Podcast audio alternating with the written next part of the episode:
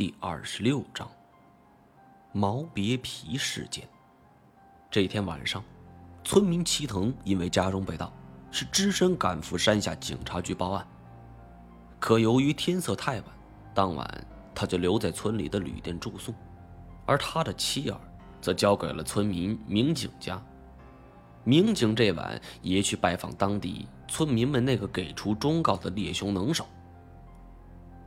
那个能手是个参加过日俄战争的老兵，枪法极其好。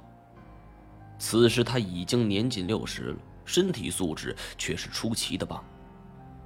听说棕熊吃掉女人的故事，他想起了这附近曾经发生过一头棕熊连吃了三个女人的事件。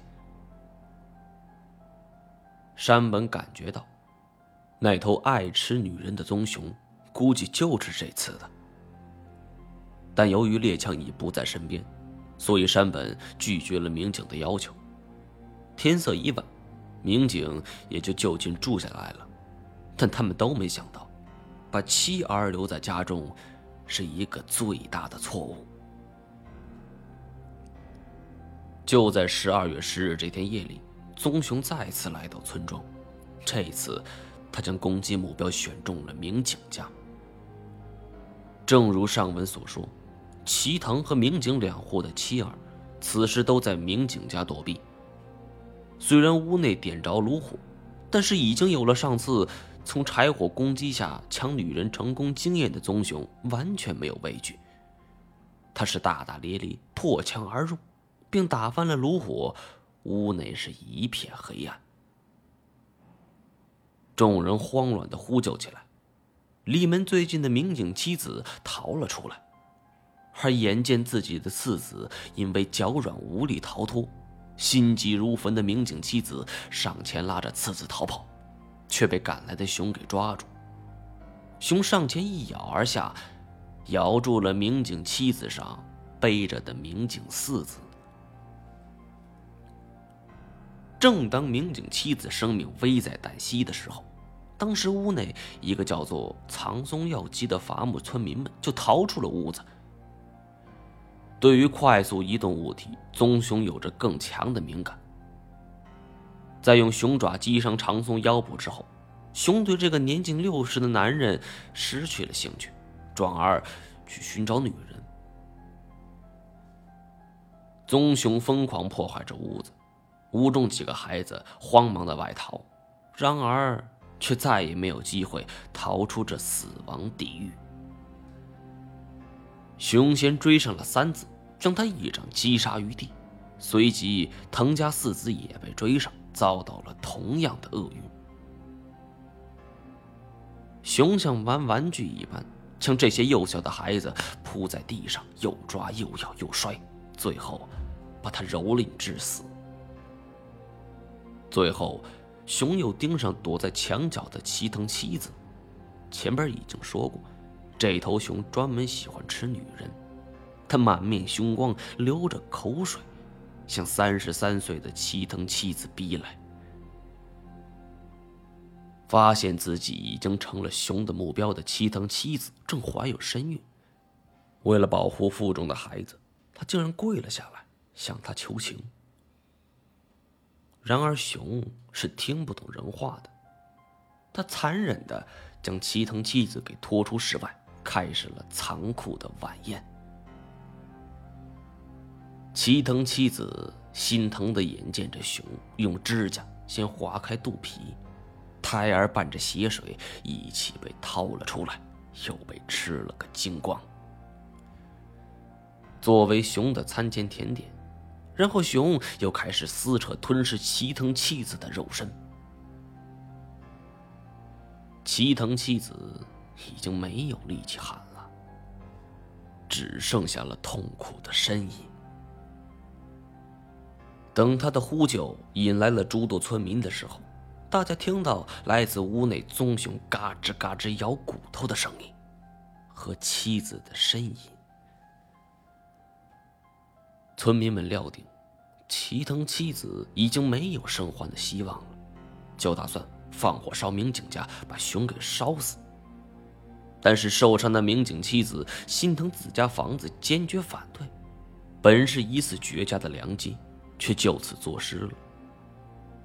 最后，熊在饱餐一顿后，抛下齐藤妻子的尸体，在众人一片混乱中，逃入了山林。第二天，齐藤和民警返回村中，听闻了家中惨案，不由是悲愤异常。在村民的提议下，齐藤忍痛抛下妻儿的尸体，寄希望于熊会返回屋子吃剩下的尸体，再进行围捕。但十二月十一号一整天，熊就再也没出现过。十二月十二日，该村熊袭击人的恶性事件被报到北海道厅。警察局派出一支猎熊队来到该处。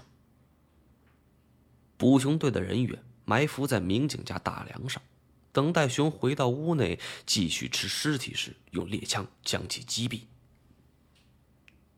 尽管已经是寒冷的冬日，但是几具尸体也已经开始腐烂，尤其是齐藤妻子被吃的看不出人形的尸体，血腥味儿在整个屋中弥漫。场面惨不忍睹。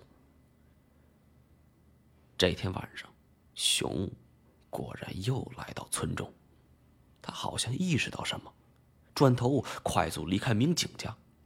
但是埋伏在民警家的捕熊队并没意识到，仍然继续蹲守着。可棕熊并没就此收手，当时村中的妇女儿童已经被转移了。男人们则自发组成民间捕熊队，上山找熊。棕熊离开民警家后，发现村中无人，竟然把该处当做了自己撒野的舞台。就这样，在蹲守在村里的捕熊队毫不知情的情况下，棕熊几乎吃光了数口人家中的过冬余粮，还拆毁了八座茅舍，其中就包括他第一次作案的太田家。在棕熊的大肆破坏下，整个三毛别村一片惨景。好像是棕熊要发泄今天晚上村子没给自己提供女人的怒气。最后，棕熊着实找不到女人，于是偷吃了只鸡，就大摇大摆回到山林。当第二天，也就是十二月十三日，村民们回村，看到自己村庄如此景象。又是心疼又是震怒，对日本政府的办事效率是失望到了极点。之前被大肆渲染的沸沸扬扬的捕熊队活动，就这样失败了。三毛别村陷入了前所未有的恐慌之中，杀人棕熊像是地狱里出来的死神，在村民们心头久久萦绕不去。每一个人都被巨大的恐怖所笼罩，似乎明天就是他们的死期。